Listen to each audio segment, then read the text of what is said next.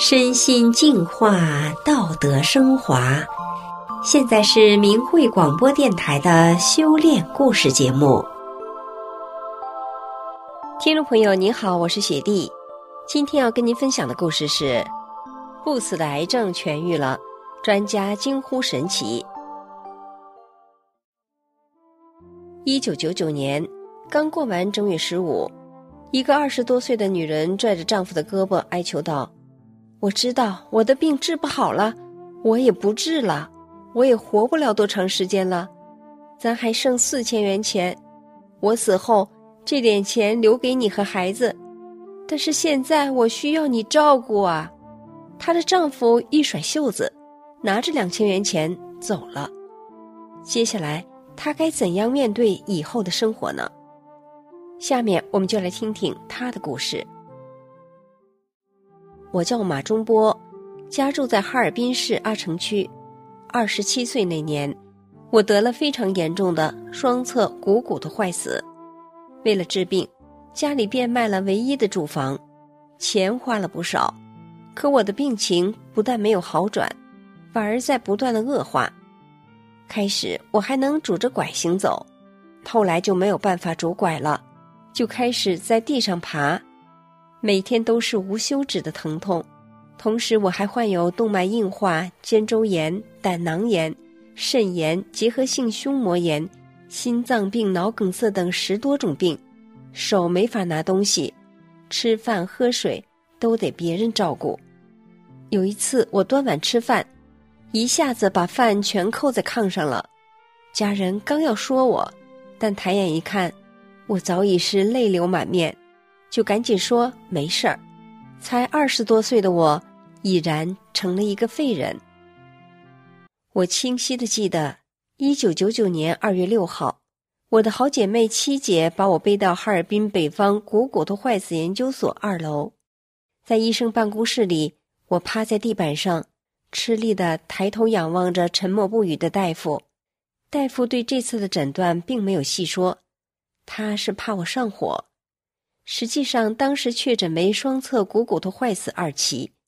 我怀着一线希望，怯生生地问：“大夫，我什么时候再来拍下一回片子啊？”医生木然地说：“八个月以后吧。”八个月呀，这期间单单是医药费就得上万元，可是上哪儿去借呢？这个家已经让我的病给拖垮了。七姐把我和六岁的女儿用车送到宾县的娘家过年，当时是七姐夫把我背上车的。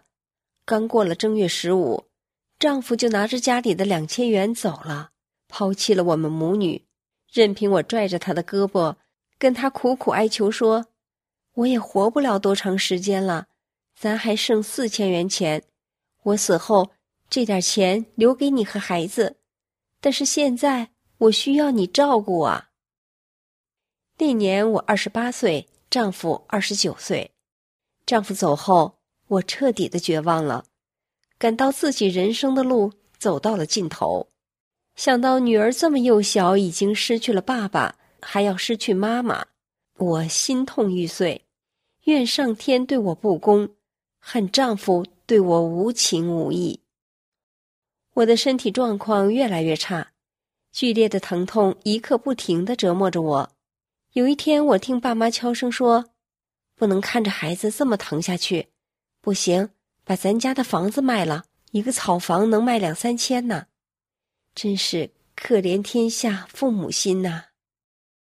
我不想让爸妈倾家荡产的给我治病，更不想连累家人，于是我就糊弄我妈，说我这儿疼那儿疼的，打算让妈妈多买药，我好一次吃掉，一了百了。丈夫走后没过两天，八十岁的姥姥写过来一个小纸条，让我去她家里跟她一块练法轮功，说法轮功挺神奇的。我不去，我当时已经吃了一年的药，不但没好，反而严重了。股骨头坏死从一期恶化成二期，病变从单侧扩散到双侧，股骨头都烂没了。我练功就能给我长上？尽管当时我已经被病魔折磨得生不如死，但是我还是压根儿就不相信天底下会有这样神奇的事，所以任凭家人怎么劝我，我也不跟姥姥去练功。可是就在当天的晚上，我在梦中看见一个穿着袈裟的人从窗外飘了进来，双手合十，冲着我笑。他虽然没有讲话，但我感觉他在说：“你的缘分到了，这回你该跟我走了。”因为我从小接受的都是无神论的教育，所以我不相信真的有佛。第二天，我和妈妈讲了这个奇怪的梦。我问妈妈：“真的有佛吗？”妈妈一脸茫然地说：“她也不知道。”正月二十那天，姥姥就来接我了。我说：“骨头都烂没了，练功能给我长上啊？再说各大医院都治不好，练功就能好？”姥姥说：“法轮大法是佛法。”我就问姥姥：“练功多长时间能见效呢？”姥姥说：“十天就能看出高下。”我说：“得了吧，要是十个月见好，我还连药都省了呢。”看到姥姥精神十足的样子，我想，姥姥八十岁了没死，我才二十八岁就要死了，这是为什么呀？加上那个神奇的梦境，也多少让我有点似信非信了。于是我决定，索性最后一次陪姥姥待几天。何况我小时候就是在姥姥家长大的。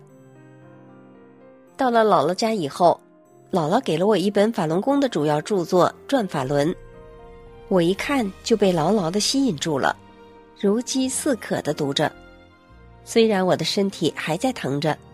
但我只用了两天半的功夫就看完了《转法轮》这本书，我被书中的法理深深的折服了。书中说，因为人在以前做过坏事而产生的业力，才造成有病或者磨难。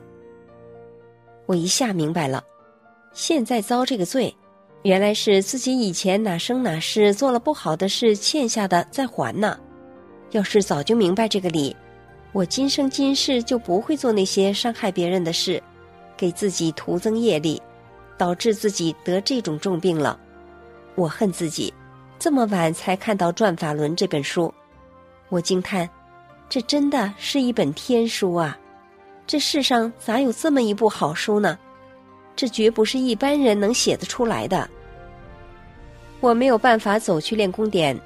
舅舅家的两个孩子就用推水泥的车把我推去了。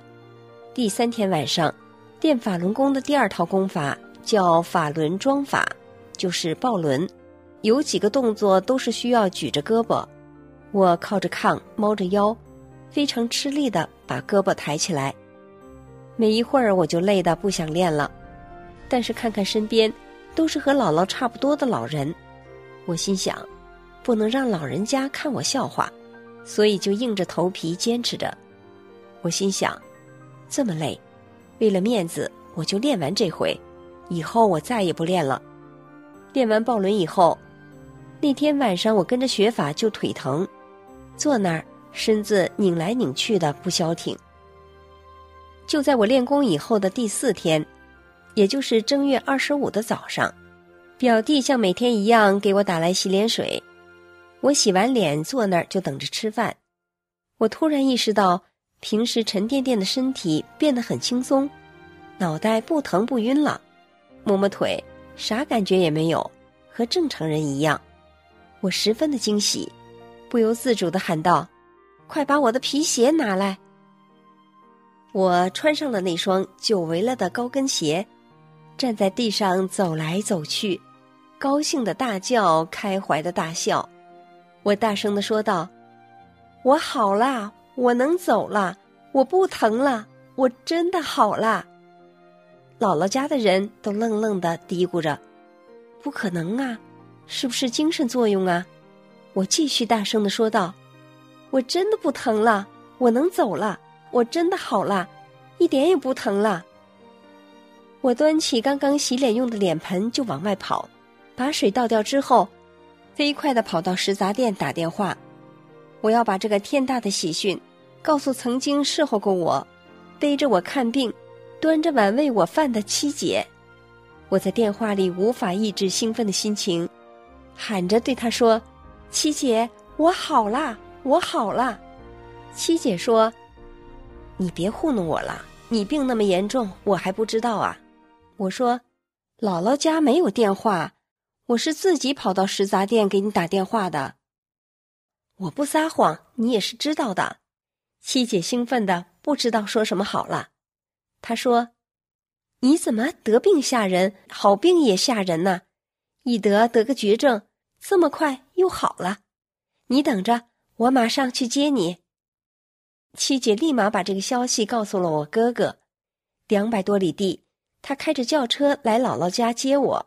我高兴地从屋里往外跑，哥哥拿着双拐在后面边追边喊：“你快拄拐，你快拄拐，你的骨头都烂了，万一摔倒，这辈子就完了。”我说：“我好了，我不用拐了。”这突如其来的喜讯让所有的人都目瞪口呆。我们先到爸妈家，爸妈都不敢相信。我就屋里屋外的来回走，爸妈就在屋里屋外的跟着看。一看我真的能走了，我爸一字一板的说：“这不是真佛下世了吗？”爸爸嘱咐我：“你这可是实病啊！”要不是练了法轮功，这么重的病怎么可能一下就好了呢？你一定要好好修炼法轮功啊！我在爸妈家没过夜，当天就回了阿城，因为我家房子已经卖了，丈夫也走了，我已经没有家了，我就去了七姐家。邻居三嫂听说了，就专程跑来看我。我捧着转法轮，无意间。我看到书上的字变了颜色，我惊讶地说：“你们看，这字原来都是黑字，怎么都变成黄字了？这印刷厂不知道往里面加什么了，这字还带变色的。”七姐说：“加什么也不能变色呀，这明明是黑字，你怎么就说是黄的呢？”旁边的三嫂也凑过来看，惊讶地说：“哎呀，这些字。”咋都镶上金边了呢？从那以后，三嫂也开始修炼法轮功了。七姐家的几个姐姐曾经都亲眼见过我在地上爬来爬去的，现在又亲眼目睹了我练功练好了，所以他们都对大法坚信不疑，逢人就说大法好。有的还看了大法的书，有的正式开始修炼法轮功了，也有一些人就是听了他们的讲述以后。也开始修炼法轮功。我患绝症康复的故事立即在十里八村轰动起来。一天，母亲家一下子涌进来三十多个人，还有外村的，地上、炕上都坐满了来学法轮功的人。二零零四年左右，我在哈市做家政服务。这个家庭的主人是哈尔滨医科大学附属医院 CT 室的主任魏庆堂，他是这个医院的权威。退休后被返聘回去的，他看到我做家务很利落，就对我说：“你身体挺好。”我说：“我得过双侧股骨头坏死，练法轮功练好了。”他马上说：“那要是练法轮功能治病，还要医院干啥呀？都练功得了呗。你那是误诊，我根本不相信那些。再说了，股骨头坏死是世界上疑难病症之一。”没有特效药，根本就不可能好到上蹦下跳的跟正常人一样。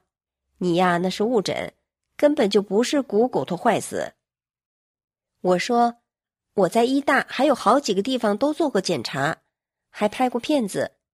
魏庆堂主任告诉我，医大门诊的那些人都是他的学生。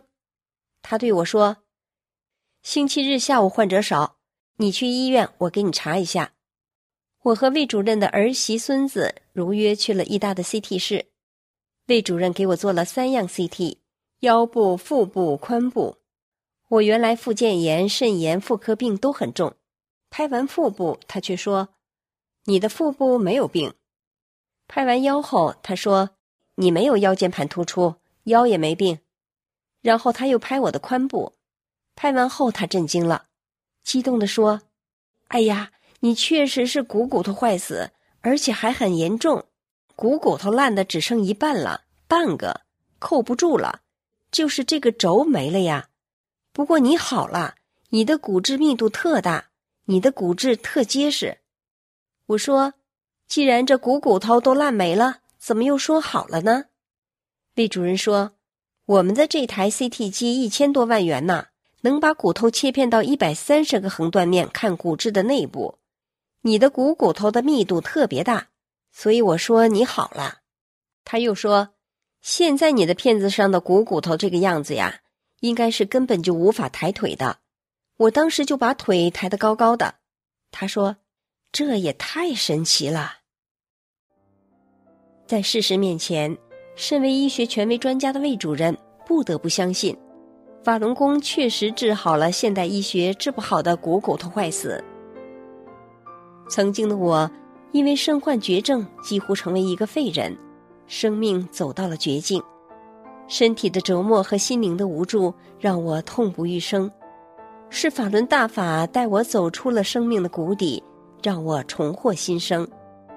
我绝处逢生的真实故事轰动了十里八村，一批一批的乡亲相继开始修炼法轮大法。我真心希望。更多的有缘人能了解真相，一起见证法轮大法的美好与神奇。听众朋友，今天的修炼故事就到这里了，感谢您的收听，我们下次节目再见。